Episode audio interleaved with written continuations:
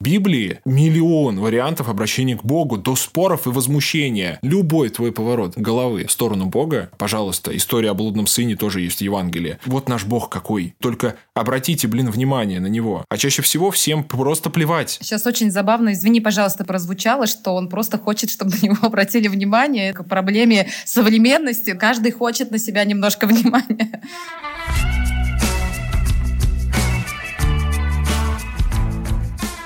С нами Серафим Сашлиев, основатель YouTube-канала э, Серафим, в котором э, он собирает потрясающих людей, один из которых, я так понимаю, обязательно православный человек, и какой-то герой, который может быть, в принципе, даже агностиком. Атеистом, богоборцем, антицерковником. Привет, Серафим. Привет. Мы подкаст «Радио Аня». Нас тут всех втроем, каждую из нас зовут Аня. Очень легко, удобно и комфортно, мне кажется, должно быть. Мы собрались э, втроем, потому что мы все представляем три разных поколения, и собрались мы э, для того, чтобы обсуждать э, взросление через призму трех разных поколений. И, собственно, в новом сезоне, который стартанул где-то летом, мы решили, что хотим обсудить, э, как на взросление влияют утраты и как через какие-то травматичные события, где мы что-то теряем, мы как раз-таки взрослеем, растем, а, и что мы приобретаем взамен этих утрат. И сегодня а, мы хотели поговорить с тобой про утрату веры, как через эту утрату может быть, вернуться к этой вере, или что приходит э,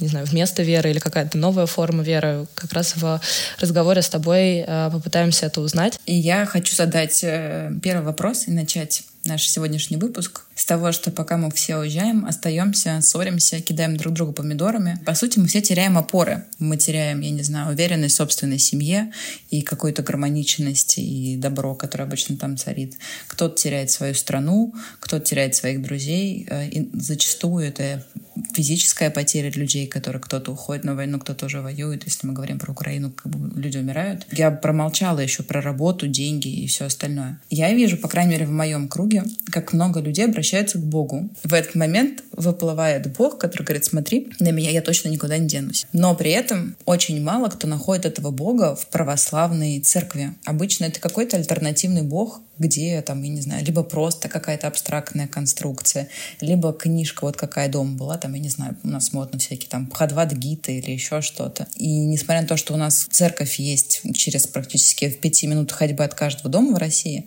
э, мало кто идет в церковь. Ну или, по крайней мере, там мало кто об этом говорит. Как ты думаешь, почему это происходит? Ну, то есть, очевидно, что Бог нам нужен, но почему это происходит не через ту веру, которой принадлежит наша страна? Да потому что любая религиозная система или как любая национальная религия, массовая религия сталкивается с проблемами того, что очень видно ее представителей в самых разных проявлениях. Видно просто, что люди, ну, там, за тысячу лет существования церкви в России, даже церковь у нас раньше, и государство во многом благодаря церкви и появилось, сплотилось э, и так далее. Видно, что люди, они крестятся по традиции, но совершенно не принадлежат идейно христианской церкви. Они не следуют Евангелию. Им Евангелие неинтересно. Или нам Евангелие неинтересно. Скажу, потому что я тоже, например, периодически как-то гасну. Тоже не могу сказать, что я какой-то христианин. Это вот одна сторона проблемы, связанная вот с этой массовостью людей, которые номинально христиане.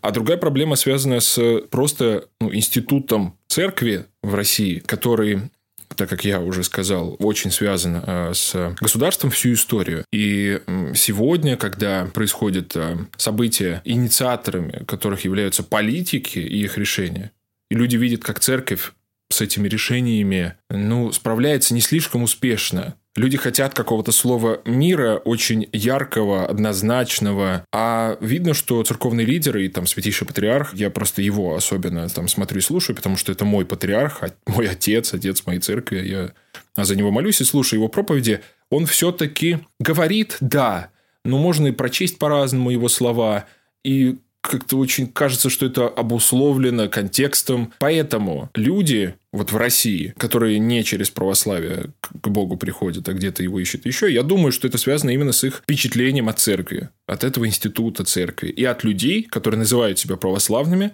но при этом вот вообще на Христа не похожи никак. Агрессивные, например. Или, например, они м, занимаются сексом вне брака. Это все не Евангелие, но это почему-то есть у людей с крестами на шее. Да, в этом смысле вот людям кажется, что это все какая тут может быть духовность, какой тут может быть Бог? Это же все люди такие грязные, э, мрачные, странные, это вообще не про Бога. Но это, конечно, просто ошибка. А на самом деле оно характеризует самих этих людей, которые этот вывод делают, как людей, которые Бога, как минимум, которым я говорю и в которого я верю, его-то они не искали. Потому что этот Бог уже все рассказал про тех людей, которые себя называют, но не являются э, христианами и подлинно верующими, и про то, как себя вести в несправедливой ситуации, про то, что такое институт религиозный, какой он может быть лицемерный порой, и как, несмотря на все это, Бог есть, здесь, в церкви, он действует. Ничего страшного. Ну, то есть, это страшно, но для нахождения Бога не критично. Бог вопреки всему этому есть. А расскажи, пожалуйста, тогда, что в истинном определении слова «христианское»? Что можно назвать христианским, как э, определение? Ну, то, что соответствует его словам, его заповедям. Ну, то есть, странно назвать э, христианским поведением избиение э, младенца. Ну, как это можно назвать христианским поведением? Христос же говорил, пустите детей ко мне, ну, там, или любите друг друга. Поведение которое не согласуется с Евангелием, со Словом Христа. Его сложно назвать христианским, потому что христианство, христианское – то, что соответствует Христу. Я, может быть, просто в силу того, что я не знакома с заповедями совершенно, было бы, наверное, интересно озвучить какие-то, ну, не в, не в прямом прочтении, конечно, скорее просто вот э, с точки зрения категорий. Наш Бог, Он есть любовь. Вот ты действуешь по любви, значит, ты действуешь христиански. Не по любви, не, не по-христиански. А вот дальше мы будем с вами разбираться, что такое по что такое не по в конкретной ситуации. Причиняемая боль сейчас. Ты можешь это оправдать чем угодно, какой угодно цитаты из Священного Писания, но ты действуешь не по-христиански. Потому что Христос говорил, что можно нарушить закон, религиозный закон, ладно, светский, религиозный закон во имя любви. Он так и сам это делал. Суббота – святой день для иудеев. Нельзя ничего делать, ничего там, не работать, ничего. Он берет и там спасает осла, упавшего в яму. И показывает тем самым абсурд вот этого безусловного соблюдения каких-то заповедей, тот момент, когда они нарушают любовь. Потому что любовь – это главная заповедь, и соответствие любви – это призвание Бога нашего. У меня ужасно каверзный вопрос. Прости, пожалуйста. Я прощаю. Бог простит. Спасибо. Я буду часто обращаться к тебе для того, чтобы ты мне это отвечал. Я выйду гораздо более чисто из этой э, встречи. Ты говорил о том, что секс до брака, как бы либо штаны застегните, либо крестик снимите. Но при этом ты говоришь, можно же по любви нарушить заповедь. Но секс же, он же по любви. Ничего каверзного. Это хороший очень э, вопрос, супер актуальный для любого человека, в том числе для меня. Потому что я не женат, я себя чувствую не супер комфортно и спокойно, не занимаясь сексом вот в своем нынешнем положении, простите за прямоту. У меня бывают вызовы, испытания, бывают, были э, некоторое время назад э, падения, и я, в общем, еще раз, я в каких-то нахожусь в тусовках со, со своими молодыми людьми, я учусь в институте, вот я аспирант в ГИКа, например, у меня много однокурсниц, я про... обычно молодой человек, но по любви, Давайте будем разбирать, что такое по любви. Любовь, на мой взгляд, предполагает ответственность за человека. Ты не можешь просто сказать «я тебя люблю», и значит, слушайте, так он же по любви. Я могу говорить сколько угодно, что я люблю, я сталкиваюсь с конкретной ситуацией, проблемой, и я не люблю, оказывается, понимаете? И я просто болтал об этом. Но я сейчас к этому пришел, я это понимаю. Дело вообще не в запрете. Вот поверьте, если бы это был религиозный запрет, я бы встречался с девушками и общался бы довольно, ну, как бы сказать, довольно тесно, потому что мне не интересен голый запрет какой-то. Мне просто, мне это скучно. Но я действительно понял, что если ты человека любишь, ты готов брать за него ответственность. Понятно, что человек, который связывает себя узами брака, а, даже юридически, он ну, повязан с человеком крепко, и много есть ответственности на нем. Он не может просто взять и уйти. Может, но препятствий будет немало. Вот эта готовность взять на себя ответственность, это и есть подтверждение любви. Ну, для меня даже это еще проверяется некоторыми а, моментами. Есть вероятность, несмотря на все меры предосторожности, что девушка забеременеет. Но она есть. Я, я не знаю, как у вас в опыте. Я общаюсь с людьми, которых были, извините, эксцессы. Хочу ли я, чтобы эта девушка была мамой моих детей? Если нет, то о чем вообще разговор? Если да, то церковь мне предлагает невероятную близость с этим человеком, которая включает в себя все. И физическую, и духовную, и Бог между вами и с вами в этих отношениях. Это так круто. Ради этого стоит строить отношения. Вот ради такой близости, которую, как э, сказано в Библии, и оставит отца и мать и прилепится к жене. И будут двое одна плоть. Вот эту красоту и подлинность и глубину любви можно проживать, а значит жизнь проживать круто, не стыдно. Я хочу так. И вот э, у меня большая семья, у нее, в ней 25 детей, братьев и сестер. И у нас четверо кровных, остальные приемные. И вот тоже аспект. Не просто «Уйти, какой классный!» Был у нас депутат в городе. У, э, у пятерых детей сгорела мать. Депутат приезжал с ними вот перед выборами, какие-то подарки делал. И все, выборы прошли, он пропал. Это любовь у него была. Он привозил им подарки. А моя мать их взяла в семью пятерых. Они теперь мои братья и сестры. Это куча проблем. У каждого свои характеры. Но мы взяли. И это поступок любви. И он окупается радостью того, как эти дети после своей трагедии, невероятной травмы преображаются. Вот, пожалуйста, это любовь, включающая в себя ответственность. Практически, действенно, факт. Вот, смотрите. То есть любовь — это когда ты даешь, там, не знаю, внимание, тепло, свое время, как бы свои различные усилия для того, чтобы человек под этим э, влиянием как-то развивался, расширялся и становился, не знаю, более счастливым в, в долгосрочной какой-то перспективе. То есть это обязательно время, время, которое ты проинвестировал в эти отношения, а, как бы, то есть если ты проинвестировал вечер как бы в человека, то это типа не, не любовь. Даже если как бы ему было с тобой супер хорошо, выслушал его проблемы, поддержал его и так далее, дал ему какой-то заряд, там, я не знаю, а, веры, поддержки, то есть э, я правильно понимаю, что это обязательно должно быть длинная история? Если это описывать и анализировать, это будет, наверное, там длинная история. Можно и нужно действительно цели какие-то ставить. Есть просто поступки любви. Я не знаю, моя мама понимала, что будет, когда она возьмет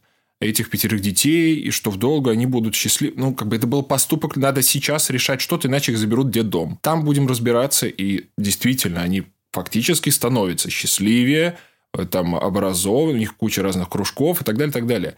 Но есть в моменте поступок. И еще один пример. А, в Москве, в Митино, был такой алтарник. У него, по-моему, трое собственных детей и жена. Он был такой миссионер при храме. Прыгнул под поезд и спас бомжа который упал на рельсы. Сам погиб. Он думал, будет ли бомж счастливый, выберется ли он из своей э, алкоголического образа жизни. Нет, просто в моменте был поступок вот любви, забыв о себе. Окей, да. а если не брать такие прямо героические поступки, то что есть э, любовь в повседневности тогда вот э, в контексте этой ответственности? То есть вот есть э, точка зрения условно, что не надо спасать людей, если они тебя об этом не просят, условно. То есть вот спасти, как бы, а, что понимает там то же самое христианство под вопросом спасения. Часто слышу от родителей, что ты воспитание ребенка — это зачастую не дать ребенку то, что он хочет, а дать ему то, что ему нужно на самом деле, потому что ребенок не всегда, допустим, понимает, выполняет свои желания. Вот здесь какая история про спасение? То есть надо ли всех спасать?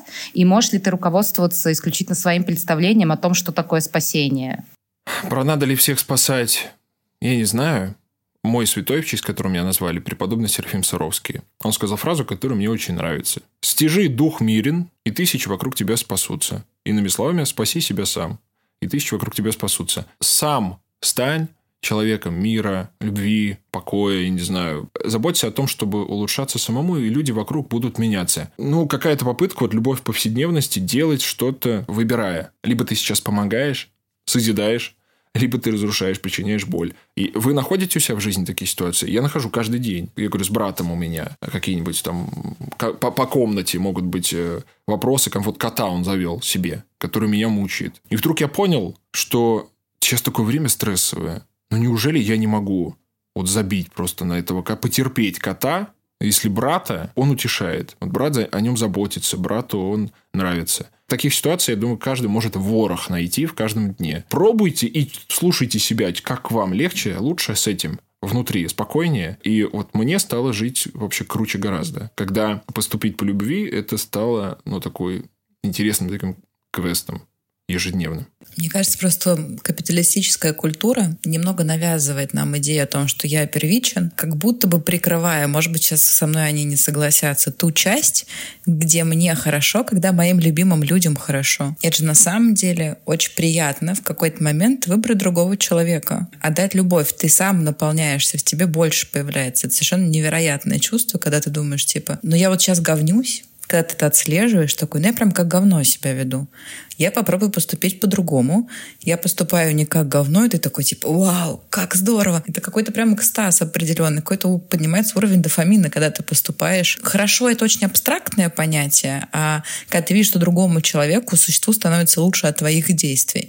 И вот это какая-то забытая концепция, мне кажется. И вот к вопросу про церковь, просто она, и сейчас, может быть, опять же, это стереотипное мышление, так жестко навязывает догму, что ты не важен, важны, ну, как бы живи для других, люби других, что вот эта вот связка, что на самом деле, любя других, ты и сам каким-то образом э, не знаю, улучшаешь качество своей жизни, своего состояния, она почему-то не актуализируется совершенно. Мне очень нравится Христос даже, он, он нигде, не, я не помню, чтобы он говорил, любите других. Он говорит, новую заповедь даю вам, да любите друг друга. Во-первых, это включает вас. А во-вторых, если говорить про заповеди, о которых вот вы, Аня, спросили, угадайте, какой я обращаюсь, то это заповедь есть возлюби ближнего своего, как самого себя. То есть себя предполагается любить. Просто, ну, как бы долго возиться с этой любовью к самому себе не стоит, ну, на уровне текста, потому что да мы любим себя. Ну, любим мы себя. Как бы сейчас много об этом не говорили, что типа мы забываем любить. Да любим мы себя, ну правда. Вот, просто, может быть, кто-то как-то искаженно любит, как и человека можно любить извращенно другого, пользуясь или там еще что-то. И это можно выправлять. Но любовь к себе – это, в общем, понятная история. Просто как-то ее нужно тоже облагородить. Вот, понимаете, вдохнуть в нее э, какие-то какой-то свет. Вот в христианстве это есть, и человек понимает, как любить себя, а, мне кажется, адекватно, сбалансированно, а, не вредя другим, не перебарщивая. Дайте слово Ане. А ты, ты лично... Я настаиваю. Спасибо.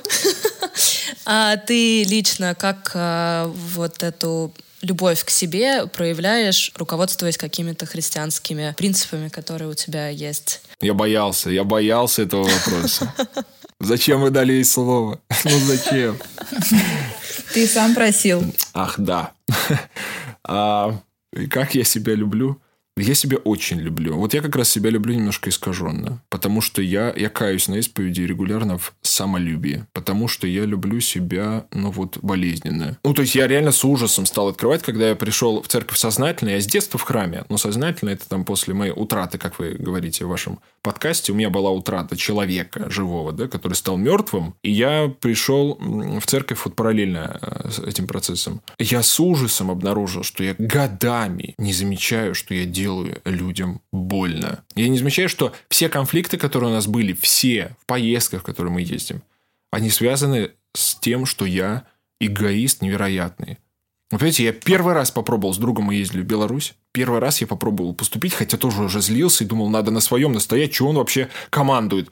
Первый раз попробовал сказать «да, давай», я заметил, что в этой поездке у нас не было ни одного конфликта.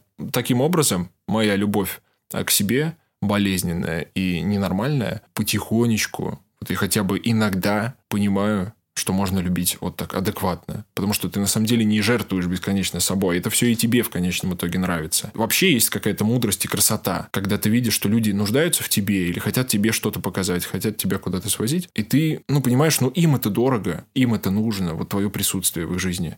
И почему, ну, даже, может, я не очень хочу сейчас вот в музей в этот идти. Ну, сходи ради этого человека.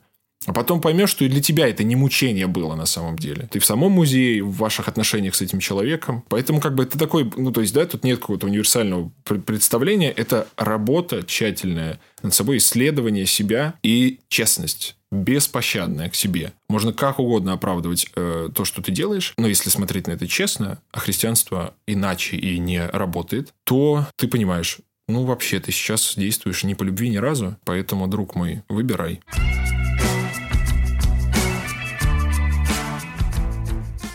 Сейчас мы хотим рассказать об одном очень ценном в текущей ситуации продукте. Многие сегодня столкнулись с карьерными вызовами, которые мы обсуждали в эпизоде Соли Полищук. Это и реактивные перемены в рынке труда, и сменившийся морально-этический фон некоторых профессий, и просто отсутствие эмоционального ресурса. И вот вокруг можно наблюдать оголтелые попытки сохранить текущие карьеры или срочно применить имеющиеся навыки для создания новой. Но часто в процессе пересборки себя не хватает структуры, практических знаний и поддержки извне. Если в первый раз мы строим карьеру по наитию, то второй уже можем воспользоваться экспертным опытом. Именно с этим помогает сервис Career Space.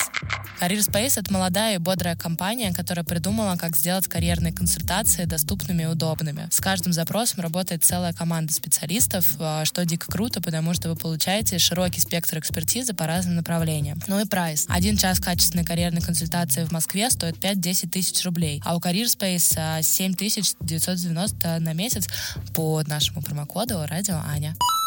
Как это работает? Вы заходите на сайт, оставляете заявку в форме, где описываете свой карьерный запрос, а дальше с вами связываются ребята из Career Space и, честно говоря, смогут ли помочь. Если да, вы оплачиваете подписку и начинаете работу над вашим карьерным запросом. Вы сможете задать неограниченное количество вопросов, и даже если вечером после бокальчика вам очень захотелось поработать в Париже, ребята проконсультируют и по зарубежным рынкам труда. Ну и ценно, что все общение текстом в чате, а значит, что после бокальчика ничего не забудется, а все ответы и диалоги диалоги останутся у вас в переписке навсегда.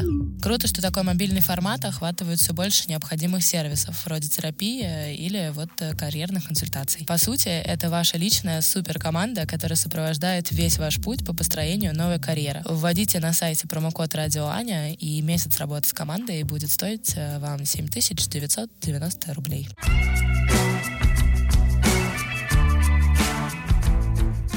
Вообще достаточно интересно звучит, как по сути, работа с психотерапевтом, да, как бы, который расставляет по полочкам свое представление о себе, о мире, о взаимодействии, помогает тебе действительно и себя лучше понять, и других лучше увидеть. Я не знаю, насколько это допускается, что вера, в целом можно верить во что угодно, так как наша голова устроена таким образом, что мы можем подгрузить туда очень много смысла. И вот мы до того, как мы тебя ждали, говорили о том, что э, не существует объективной реальности, мы это осознаем, что вот мы переместились в другое место из э, Москвы условно, и мне, например, очень тяжело понять, что происходит в Москве. Мое тело не там, и я не могу осознать э, через себя, как бы сделать, сделать выводы какие-то относительно того, что происходит. Человеческий мозг — это такая штука, что ты в нее можешь подгрузить очень много правильного или неправильного, и от этого ты будешь действовать определенным образом. И условно для меня, например, может быть, кощунственные вещи сейчас скажу, но как бы что религия, что, что философия какая-то восточная, что психотерапия — это все инструмент моменты а, работая с собственным эго и с пониманием, что ты вместе с другими людьми един, ты единая система. Было ли у вас у всех а, сознательный путь поиска веры, да, то есть своей какой-то подходящей для тебя? Немножко ты сказала о том, что тебя подтолкнула а, смерть близкого человека к этому. Были ли у тебя, например, попытки делать это сознательно раньше, или это вот действительно только какое-то трагическое событие часто нас к этому подталкивает? И хотелось бы узнать, девчонки, у вас были ли реальные поиски веры, или же это происходило каким-то само собой, какими-то случайными обстоятельствами. В общем, хочется послушать личные истории, как к этому приходишь. Ань, начнем с тебя. Да, которые заповеди не знает.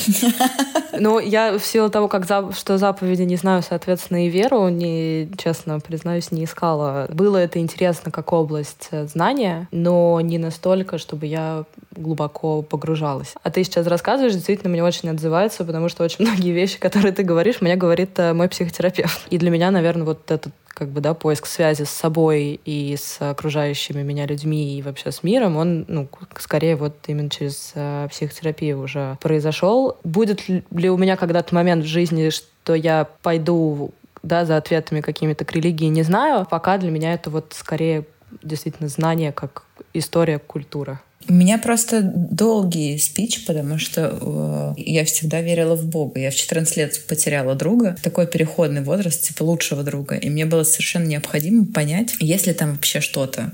Но потому что если ты не веришь ни во что, то смерть — это какое-то совершенно страшное событие, которое психика не может переварить. Поэтому надо было найти вообще что-то. Но я, опять же, я почему-то не шла в церковь. Мои родители на тот момент не ходили в церковь, и этого не было принято. И я там, я, ну, как бы читала всякие восточные книги, я поверила в теорию перерождения, я начала медитировать, я дошла до того, что я выходила из тела и так далее. А за это время моя мама тоже после очень трагичного события в своей жизни пришла в церковь вместе с папой. Как любой человек, который нашел какое-то спасение для своей души, и вдруг ему после трагичности стало хорошо, она начала носиться за мной с православной церкви. У нас были ужасные споры. Я в этот момент выхожу из тела и верю в систему перерождений, а моя мама находит спасение в молитве. И у нас просто просто дома. Мы ставили шкалик, не шкалик, мама такой графинчик водки наливала, готовила ужин. Не по средам, не пятницам, не в постные дни, естественно. И там были дикие баталии, просто невероятные. То есть мы собачились в усмерть за возрождение Христа, за, за цикл перерождения и так далее. Потом все это успокоилось, слава богу, и сейчас мы живем в какой-то нейтральной системе. У меня есть православная церковь моей мамы и папы. Я вижу, что действительно православие очень много им дает. Ну, то есть э, точек опор внутри себя, как бы точки для работы, когда плохо, когда тяжело, там, и так далее. Но мне тяжеловато, если честно. Вот было до вчерашнего дня, пока я не открыла твой э, YouTube-канал, потому что, наверное, я увидела батюшку, который был мне близок э, по какому-то культурному... Не знаю, я понимаю, что это так жестоко звучит, жестко, но он говорил и объяснял. Я посмотрела Андрея Ткачева с Быковым. Он говорил со мной на моем языке. Мне было понятно не догматически, как я, потому что я приходила причастие и так далее. Э, мне показалось, что это очень здорово. Мне всегда хотелось приходить в церковь и спрашивать. Ну, то есть как бы для меня вера очень сильно базируется на понимании, на, на том, насколько ты в себе это уложил, насколько ты можешь это почувствовать. То есть есть же еще этот прыжок веры, когда ты говоришь, я разрешаю себе почувствовать контакт с Богом. Но вот до этого мне всегда было проще идти, там, я не знаю, в индийскую веру почему-то. Они готовы об этом много говорить, все, много трактатов написано. У них это, в принципе, связано. Вся религиозная часть связана с бытовой культурной частью. Вот. И вчера я подумала о том, что впервые увидев православие, какой-то подход подход такой интеллектуализированный, когда ты рассматриваешь и готов обсуждать какие-то вещи. И я подумала, блин, здорово. Может быть, просто я не находила. У меня как бы были не те контакты, потому что мне без Бога тяжело. Хотя это звучит сейчас не очень модно. Хотела как раз чуть дополнить. Э, мне кажется, что вот то, с чего мы начали наш разговор, образ вообще православной церкви очень сильно стигматизирован в том да, репрезенте, который она сейчас имеет в публичном поле, через достаточно для меня, например, бездушных почему-то людей, которые не представляют для меня вот какой-то образ духовности, чего-то возвышенного. Ты, когда начала говорить, я начала вспоминать, у меня начали всплывать воспоминания в голове из детства, и я вспомнила, что там моя семья, например, как-то была даже против от религиозности, потому что это все было какое-то недостойное, как будто на тот момент оказалось, что, ну, вот именно институция, институциональная составляющая этой истории, а как бы как ты придешь к вере христианской, если не через институцию, потому что, ну, как бы заходить самому, наверное, достаточно сложно, просто сложные тексты, большой высокий порог входа, грубо говоря, в веру без э, проводников. Так мне вообще сказали батюшки, что нельзя самой. Ну, не, нельзя самой что? Я какие-то вещи ощущала про Бога, угу. ну, как бы, и в них верила, на них опиралась. Мне говорили, не-не-не, это, это, это не догматик. Ну, как бы, нужно быть догматичным. Есть Евангелие, есть Ветхий Завет, ты можешь на него опираться. Если ты что-то ощущаешь, то, как бы, оно не котируется. Ну, вот да, про бездуховных э, там священников или представителей э, церкви других каких-то там официальных я действительно это тоже замечаю, и это вот, повторюсь, та проблема, о которой мы сказали раньше, что церковь, ну, которая национальная и да, традиционная, как институт, ну, многие просто расслабляются, потому что в 20 веке, когда церковь была гонима, в Советском Союзе столько голосов прорезалось удивительных. И сейчас их читаешь, и они так тебя вдохновляют и заражают. Я вот думаю, я бы пришел сейчас в храм, вот я бы пришел в церковь, если бы я не был в семье искренне верующих людей. Вот не уверен. Мне вот эти все внешние признаки церкви, ну, настолько они мне не привлекают. Вот эти бородатые дяденьки, а в золотых платьях. Ну, правда. Какие-то крестные ходы, купола, иконы. Ну, это не, ну, не, ну, не мое. Я думаю, что тут и вопрос должен ставиться так, а, что человек что хочет найти-то? Или кого? Вот в моем случае. Может ли человек сам искать? Ну, конечно, и должен, только сам. Так вопрос в том, что если вы, как, как вы ищете? Вот вы слышали про Христа. Сложно не слышать про Иисуса Христа да, в наше время, в нашем обществе. Но дальше вы начинаете просто открывать, ну, открывайте книжку, в которой его прямая речь записана, его учениками. И он говорит многое, что вам придется как-то это ну, осмыслить. Потому что он, например, говорит, я создам церковь мою, и врата ада не одолеют ее. Церковь это что? Переводится как собрание. У него есть ученики, собрание учеников, семья, друзья. Вот вы кого называете, кто эти люди-то? То есть, как вы себе сами объясняете, если вы а, вне церкви, если вы одна, а, а кого он говорит, я моя церковь? Или где двое или трое соберутся во имя мое, там и я посреди них. Это кто собирается, двое или трое? И где? Вот как вы для себя эти вопросы решаете? Или тайные вечери? Где Христос преломляет хлеб и дает вино и говорит, «Сие есть тело мое, и сие есть кровь моя. Пейте и ешьте, и творите это в мое воспоминание». Что это? Что это? И как вы для себя решите, как бы, что, где в вашей жизни тело и кровь, откуда вы и так далее. И вы неизбежно понимаете и приходите к тому, что существует место, которое, да, институцией анализировалось за годы, за столетия, но существует место, которое есть вот эта семья, все эти 2000 лет, с тайной вечери, как у да Винчи на картине сидели за одним столом, мы и сейчас сидим, и я за этим столом сижу, и тело и кровь Христовых вкушаю. В таинстве причастия, в православной церкви, современной, сегодняшней, может быть, русская, грузинская, какая-то еще православная церковь. Мы сейчас оставим вопрос разницы, раз, разницы конфессий, можем говорить, но это отдельная тема, да? Если мы говорим просто про православие, да? Две тысячи лет – эта семья существует. Вы можете идти своим путем, но откуда и как вы объясните все эти слова Христа? Я считаю, что это вопрос, ну, то есть мне прям любопытно будет вас послушать. Как вы найдете эти ответы сами для себя и как вы это трактуете? Когда это трактовалось определенным образом, понятным, тот же самый стол, то же самое таинство, все эти 2000 лет. Но в этот момент вы можете понять, ну, я тогда не в Христа, я в какого-то, как бы, ну, бога другого.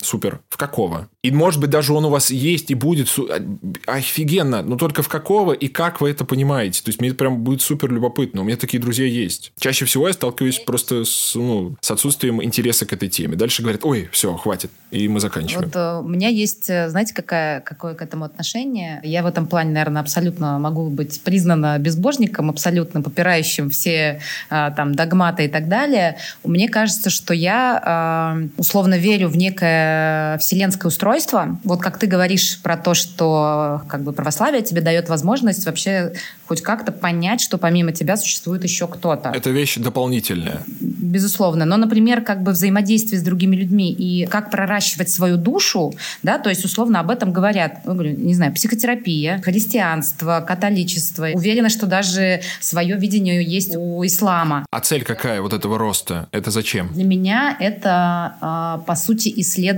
жизни. То есть как бы нам дали этот дар, мы пришли в этот мир, и для того, чтобы понять этот мир максимально и раскрыться как личность максимально, я исследую. То есть я в процессе исследования. И вот условно, если отвечать на вопрос, а, есть ли у меня конкретный поиск веры, то у меня, например, вера очень сильно связана со смыслом. Я ищу условно смысл собственной жизни и как ее, этот дар условно использовать максимально, ну, слово правильно не очень подходит, но как бы раскрыться настолько для того, чтобы принести максимальную пользу другим и себе э, раскрывая то, что мы можем называть душой, там, да, или соединением души и сердца. В этом контексте, как бы, вот то, что ты говоришь, э, это действительно интересно, как мы это трактуем, в плане того, что как разделять там э, кровь и тело. Что это значит? Как бы, да, там, может быть, разделять то, что есть, из чего твое тело состоит, в плане того, что чем ты там питаешься там, и так далее. То есть это а, история, которая дает как будто бы направление, куда думать и этих направлений в размышлении, то есть вопросов, которые задают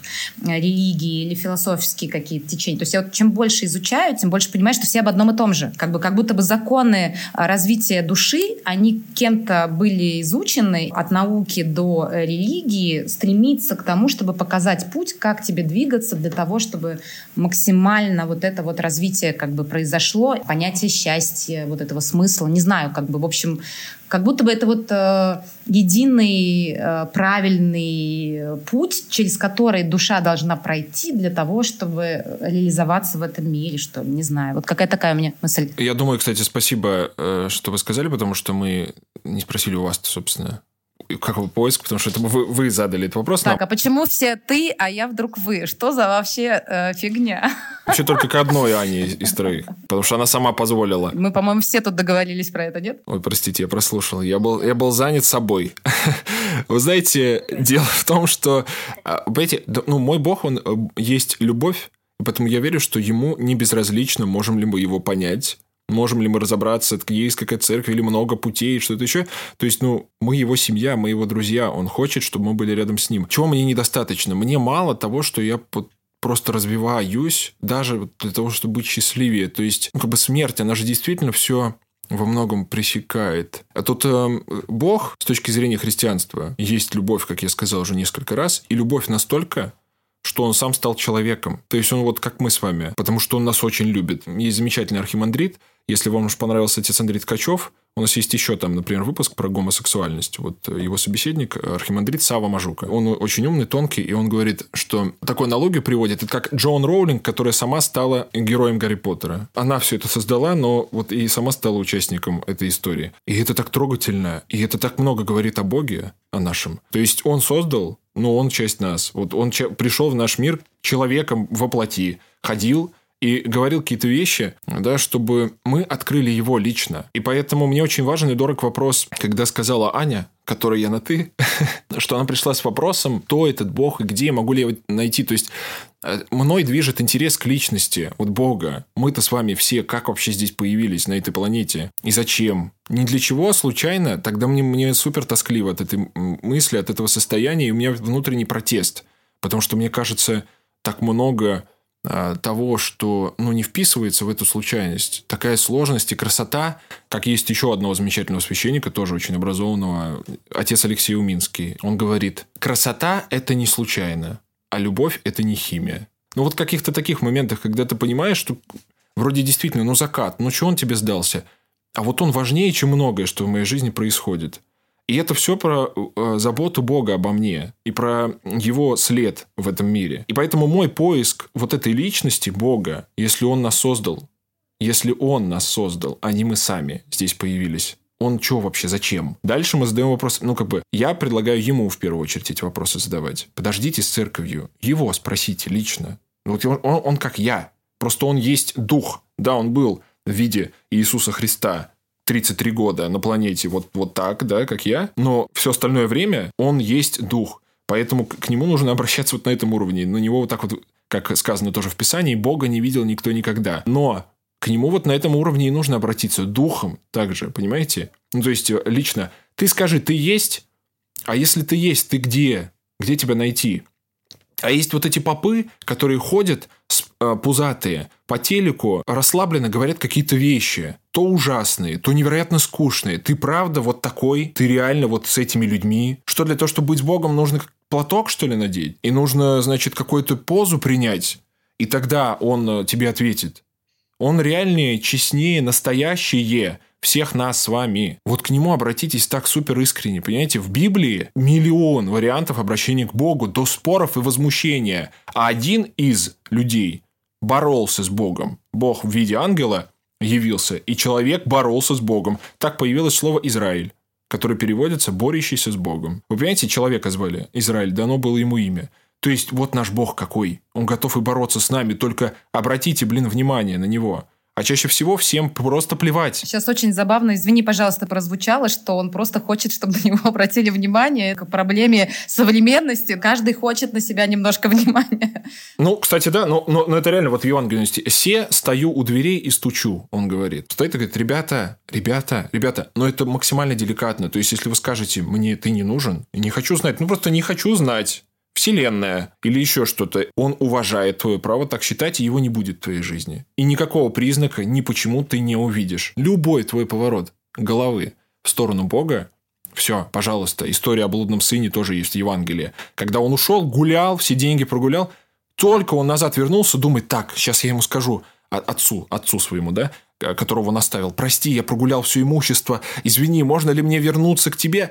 Все, отрепетировал, идет, и только он сделал несколько шагов в сторону дома, выбегает отец к нему навстречу и не хочет даже его слушать. «Иди ко мне, сынок!» И другому сыну кричит «Закали тельца, давай пир сейчас устроим, сын вернулся». Вот наш бог какой. Только повернитесь, сделайте шаг, он вас встретит, просто с широкими объятиями. А часто это мешают нам делать, к сожалению, и это уже отдельная тема. И церковь в том числе может мешать встретить Бога, но в смысле вот каких-то своих представителей отдельных, которые а, бездуховные, которые сами, сами Бога не встретили, не общаются с Ним, а выглядит как Он. И поэтому думаем, ну там его точно нет. И, и теряем уникальную возможность обрести вот этого Отца, который в честь нас устраивает невероятный пир. А это я уже говорю как человек, который в церкви с детства – то, что я испытываю в церкви, я не испытываю нигде. Я занимаюсь театром. Я на больших сценах просто выступал с огромным числом э, людей, зрителей, которые там аплодируют в какой-то момент катарсис, да, это есть понятие, переживают какое-то переосмысление от того, что ты играешь. Это счастье, это экстаз, это удивительно. Но ничего не сравнится с переживанием после Евхаристии церкви после причастия. Чувство родства какого-то с этими чужими, с этими старушками просто, которые тебе никто. Мира, чувство понимание, что о тебе заботятся, ты имеешь смысл, и ты проживаешь жизнь. Вот реально, ты проживаешь жизнь. Как сказано тоже в Писании, жизнь жительствует. Мне нравится это словосочетание.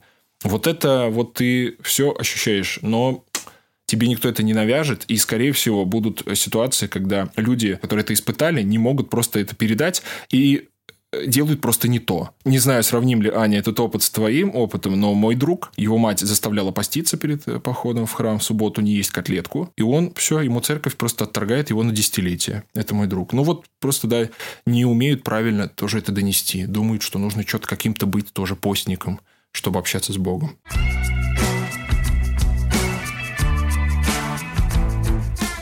Читала твое интервью на афише с Трифоном, и ты там говоришь, что вера невозможна без э, сомнения. И как раз-таки, чтобы привести чуть-чуть к нашей заглавной теме про утрату веры, ну, особенно сейчас, да, мы наблюдаем как бы классический абсолютно вопрос, который встает у всех, особенно у маленьких детей, мне кажется, первый вопрос, который встает про Бога, это если Бог есть, почему Он позволяет такие кровопролития, а, такие ужасные вещи, а, чтобы они происходили на нашей земле. Вот это сомнение и утрата веры, как происходит возвращение, как вообще вот этот процесс сомнения, почему он как раз-таки делает веру сильнее. Можешь об этом рассказать, пожалуйста? Я через сомнение пришел к вере, которая мне, ну, понятна.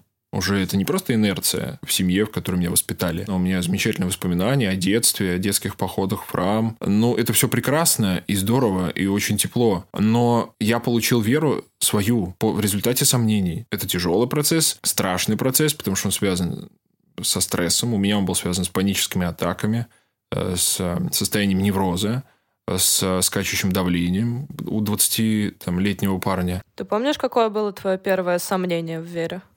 Да я не помню, нет. Ну, просто я увидел впервые, что, ну, как бы вышел из церкви как-то я шаг в сторону сделал, увидел церковь. Состо... Ну, а вдруг нет? Вот такое сомнение. А вдруг это все не так? И все это вот заканчивается вот ничем. И мой преподаватель, 32-летний, который внезапно умер, вот и я могу так внезапно умереть, и это все не зачем. И это все вообще не зачем. Вот это было мое сомнение, связанное со страхом того, что все хаотично, случайно, и ни к чему. Для меня это тупиковые мысли, которые, из которых я просвета вообще не видел. Я находился вот долго, месяцами в таком со- состоянии. И, ну, повторюсь, в результате я получил веру, которая мне понятна и которая отвечает на вот эти мои вопросы. Дело даже не только в вере, как в каком-то состоянии, которое я получил, а в том, что я, ну, понял, что есть Бог, и я его открыл где-то в ощущениях, повторюсь, которые в церкви со мной были где-то просто, ну, в разумности, как мне казалось, того, что, ну, вот можно, повторюсь, любить людей, и это настолько важно, оказывается. Вот важнее потребление, оказывается, чувство к человеку. Мы на все другое забиваем. А это вот, ну, христианство же об этом. О том, что любовь, она в приоритете. Что это и есть самое главное. И как-то ощущение, что жизнь не зря ты прожил, если ты любишь. А вот как этот человек, который спас из-под поезда бомжа. Как моя бабушка, которая умерла, там дней 50 назад. Вот одна жила в квартире в Москве, и мы там с ней виделись время от времени, но все равно она такой вот, ну, затворнический образ жизни вела, такой молитвенный. И вдруг вот, когда ее не стало, стало явно понятно, что от нее осталась любовь. Не в смысле деньги, которые она нам оставила. Нет, ну просто вот любовь от нее. Она, вот любовь есть. Это сложно передать.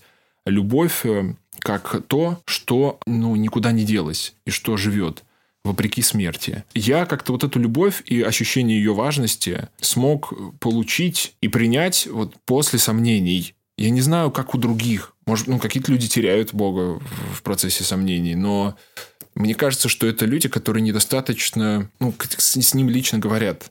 Я ему адресовываю эти сомнения. Я его прошу их разрешить. Он их разрешает тем или иным способом. Сомнения в моем случае это важная история. Но она же, конечно, и подтачивающая ну, страшного тоже опять происходит в какие-то моменты. А если нет? Я иногда просыпаюсь и такой, стоп, какая вечность? Ну, то, ну, не в смысле какие-то мысли, нет, ну, ну все же, точка, мы же ни с кем не увидимся. И мне становится как-то плохо. И как-то ощущение, что я себе все выдумал. Это тоже есть. Ну, то есть, это какая-то, ну, это и отравляющая тоже история. Как сомнения в любимом человеке отравляют ваши отношения. Нет разве? Когда вы думаете, а вдруг он мне изменяет? Ну, разве это не отравляет отношения? Отравляет. Поэтому сомнение – это обоюдоострый меч. Слушай, а что происходит после? Вот ты думаешь, а вдруг я все это выдумал, ничего этого нет, никакой вечности, а какая следующая мысль? Вот если ты, грубо говоря, если ты поддаешься сомнениям, я к тому, что если там такое типа... А потом сон берет свое. А, я думала, типа, гуляй, рванина. Давай, все. Что, она, что, что, как, что нам там заповеди не разрешают? Женщины, алкоголь, бары, вечеринка, эгоцентризм. Алкоголь, кстати, рекомендуют в заповеди. А, да, да, да, я забыла, что православие любит вообще, да. В православии нет запретов. Нету, нету, нету. Ну, как да. сказать, есть рекомендации, есть рекомендации. Вот э, апостол Павел пишет, все мне позволительно, но не все полезно. Церковь вобрала в себя опыт жизни людей, в которых говорит, ребят, ну это не полезно, это, это больно. А дальше ты делаешь, не делаешь, твой выбор. И из церкви тебя никто не выгоняет, если ты это, например, не делаешь. Поэтому я, вот, мне всегда немножко режет, когда говорят какие-то запреты или догмы. То есть в церкви очень много для того, чтобы ты был собой, и ты себе ничего не выдумывал, себе ничего не навязывал чужого. Но, конечно, момент вот этот есть даже в Писании, опять же. «Ешь, пей, веселись, ибо завтра умрем». Там есть такое, да. Поэтому, чтобы, что вот в следующий момент происходит? Ну, пожалуй, наверное, простите за откровенность, ну, может быть, да, в общении с женским полом я бы что-то изменилось, если бы я убедился, как ты принял, что Бога нет. Да. Но хотя и это, ну что это, мне дало бы счастье, что ли, много? Мне не за что бороться, если нет Бога. Мне незачем жить, если нет продолжения жизни, если все заканчивается. Может быть, я что-то даже и найду, и пойму. Может быть. Но сейчас, сейчас мне это совершенно непонятно.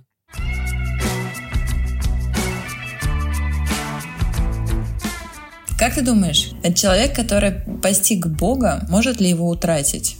Потому что мы говорили про утрату веры. Есть гипотеза, что если ты один раз почувствовал Бога, ты никогда уже потерять веру не можешь. Ты вот это ощущение встречи с Ним уже не потеряешь. Ну, то есть ты не можешь это открутить назад. Логические выводы не могут перекрыть ощущения, в которые в тебе есть. То есть сомнения, да, ты будешь их искать, там каким-то образом находить, входить в контакт снова. Или все-таки можно действительно утратить веру настолько, что весь предыдущий опыт перекрывается? Или он не был на самом деле тогда опытом? Вот как ты думаешь? Я тут спросил у своей подруги, которая верующая девушка, и она там ни с кем не встречалась еще в своей жизни на тот момент, хотя ей там 22 года. Высшая школа экономики, такая умная девушка.